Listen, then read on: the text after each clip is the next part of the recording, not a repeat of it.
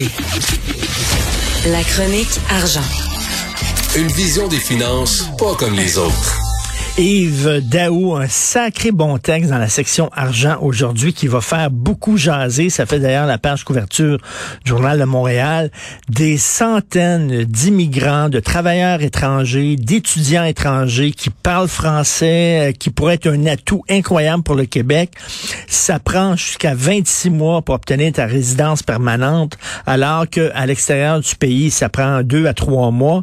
Ils sacent le camp du Québec, ils lèvent les feutres à contre-cœur parce qu'ils aiment le Québec, ils aimeraient ça rester ici, mais ça prend trop de temps pour obtenir la résidence euh, permanente. Ils, ils, camp. C'est quoi le problème, Yves? Euh, Richard, moi, là, ce que je vois, là, c'est que ces gens-là qui veulent vraiment venir travailler ici au Québec, qui sont qualifiés, ne devraient pas faire l'objet de chicane entre le fédéral et Québec. Et là, ce que je comprends de, de, de, la partie qu'on a faite avec Nora La Montagne ce matin, c'est que Trudeau, comme tu dis, Capitaine Canada, là, a lancé un programme euh, pour le traitement accéléré euh, pour des résidences euh, permanentes, pour des étudiants étrangers diplômés puis des travailleurs étrangers.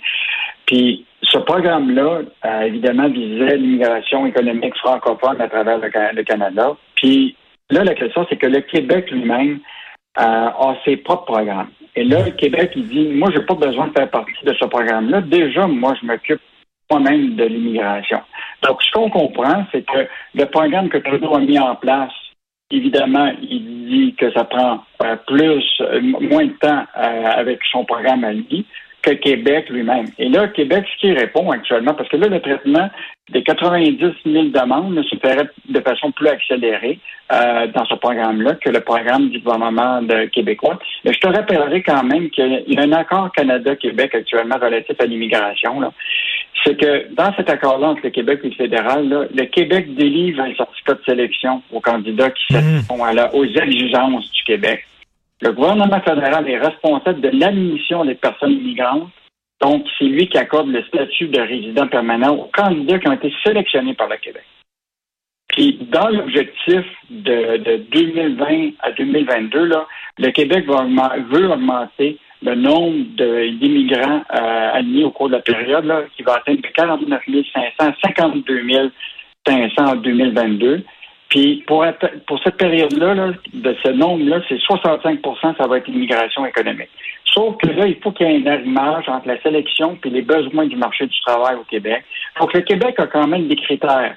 Fait que je pense que là, ils ont les, ces, gens-là qui sont des gens qu'on adore, on veut les garder, mais ne devront pas faire l'objet d'une chicane entre le fédéral et. Euh, ben c'est ça, parce que là, Yves, Yves, il y a des gens qui vont dire, ben là, c'est la faute du Québec. Le Québec pourrait euh, pourrait prendre ce programme-là puis l'appliquer au Québec. Le programme fédéral veut rien savoir parce que ça vient d'Ottawa, puis à Québec, il y a une chicane avec Ottawa, puis tout ça. Mais moi, je dis attention, avant de sauter sur cette conclusion-là, attention, peut-être que le Canada, on le connaît, Justin Trudeau. Il aime ça se présenter comme un sauveur. Le sauveur, le capitaine Canada. Regardez comment ils sont en marde au Québec, comment ils font les choses tout croche. Heureusement, le gouvernement fédéral est là. Donc, est-ce que c'est eux autres qui, qui font exprès de retarder le traitement euh, des, euh, des demandes provenant du Québec pour justement se péter bretelles en disant, regardez comment ça fonctionne bien dans les autres provinces. C'est-tu de la faute du Canada? C'est de la faute du Québec? Mais en tout cas, une chose est sûre, c'est que les ces, immigrants-là font les frais d'une chicane quelque part. Là. Oui, puis la fin, c'est qu'on ne devra pas se priver de ces, de ces, de ces gens-là, mais on, comprend très bien que le processus qui est mis en place euh, par le Québec, le, fameux certificat qui vise à s'assurer qu'évidemment les gens parlent français, etc., là, on a des témoignages, c'est vraiment des vrais francophones. Maintenant, est-ce que pour obtenir la résidence permanente, est-ce qu'il faut qu'il y ait un arrimage aussi entre les besoins à court terme du marché du travail aussi? Hein? Fait que, est-ce que est-ce que ces gens-là, moi je pense qu'il faut remettre le contrôle de l'immigration au gouvernement du Québec pour toutes les facettes de cette de, ben oui. et, arrêter de se batailler entre le fédéral puis le, le, le, provincial. Ben oui, pourquoi on a pourquoi on les frais de ça. Ben oui, pourquoi il faut tout le temps s'en remettre au fédéral en disant bon, est-ce que vous approuvez nos choix là? Puis là le fédéral ça niaise sa tête puis tout ça. Pourquoi on n'a pas les deux mains sur le volant en ce qui concerne l'immigration au Québec? Je te rappellerai encore, là, le gouvernement du Québec est prêt à, en 2022 à accepter 52 500 personnes.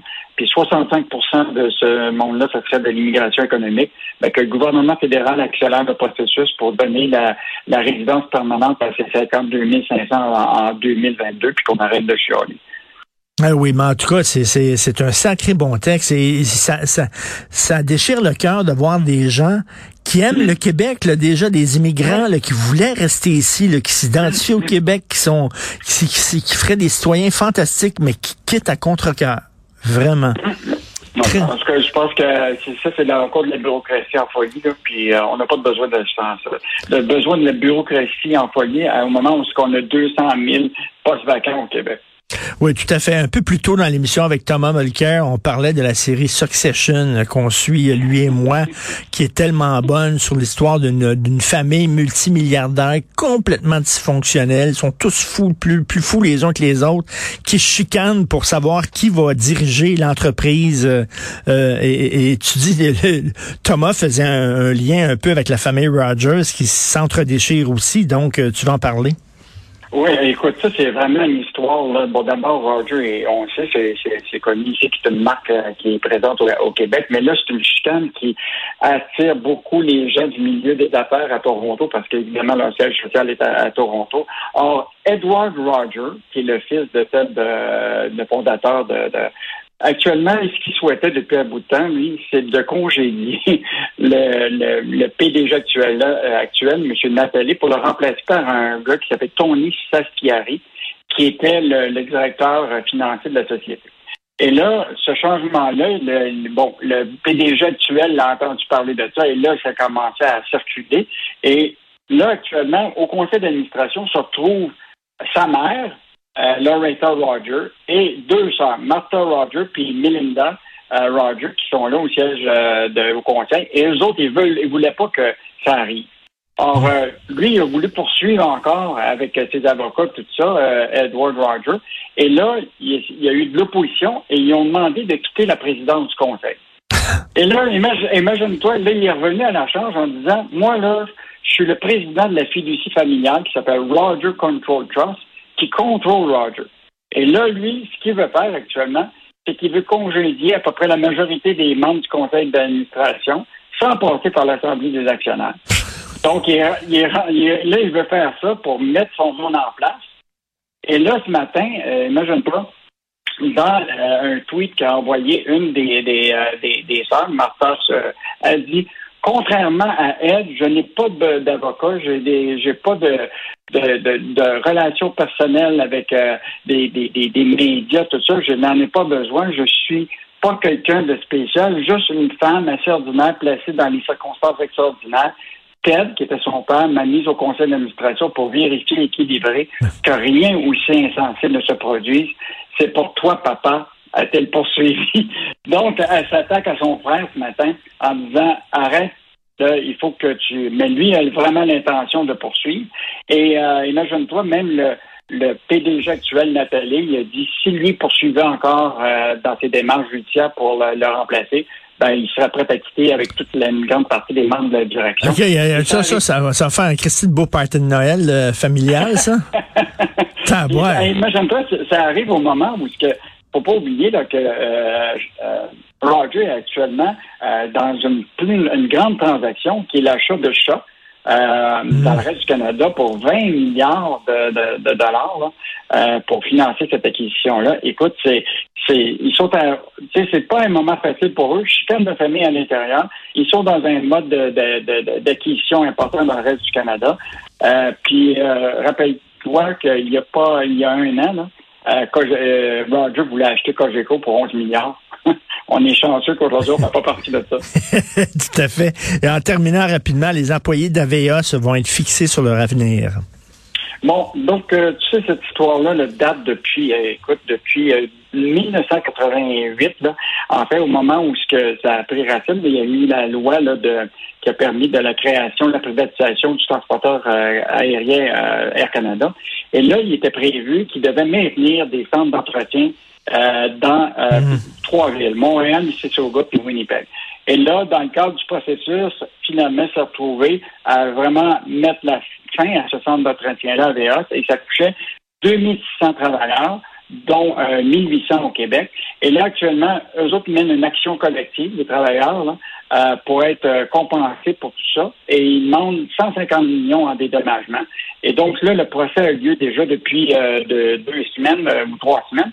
Et là, on arrive dans les plaidoiries, là, dans les cours des prochains jours, euh, où ce que chacun va faire valoir son, son argument. Donc, euh, si AVA se gagne, ça va être une grosse victoire contre euh, Air Canada, qui a mis fin à un centre d'entretien. Et en passant, je veux juste te rappeler que Philippe Couillard, en 2016, avait abandonné les poursuites contre Air Canada euh, pour à la défense de par rapport à AVA, pour la création d'un centre d'excellence en maintenance d'aéronefs pour les, euh, les. Et ce, cette, cette, cette euh, promesse-là d'Air Canada a toujours pas eu lieu. Ça fait que ah, oui. AVA, ça a disparu. Puis la promesse en 2016 que d'Air Canada euh, d'aller de avec un centre d'entretien, alors que Philippe Couillard dit Moi, je vais ben oui. des poursuites comme Air Canada. Écoute, on a, on a perdu sur, des, des, deux côtés de la. Et donc, on a des gens aujourd'hui qui avaient de l'expertise euh, dans le domaine aérospatial puis qu'on a perdu. Donc, euh, méchante bataille juridique et on verra ce qui va arriver euh, cette semaine là-dessus. Bon, une autre raison de ne pas aimer Air Canada. Merci Yves Daou. Salut. Salut. Bye. Au revoir.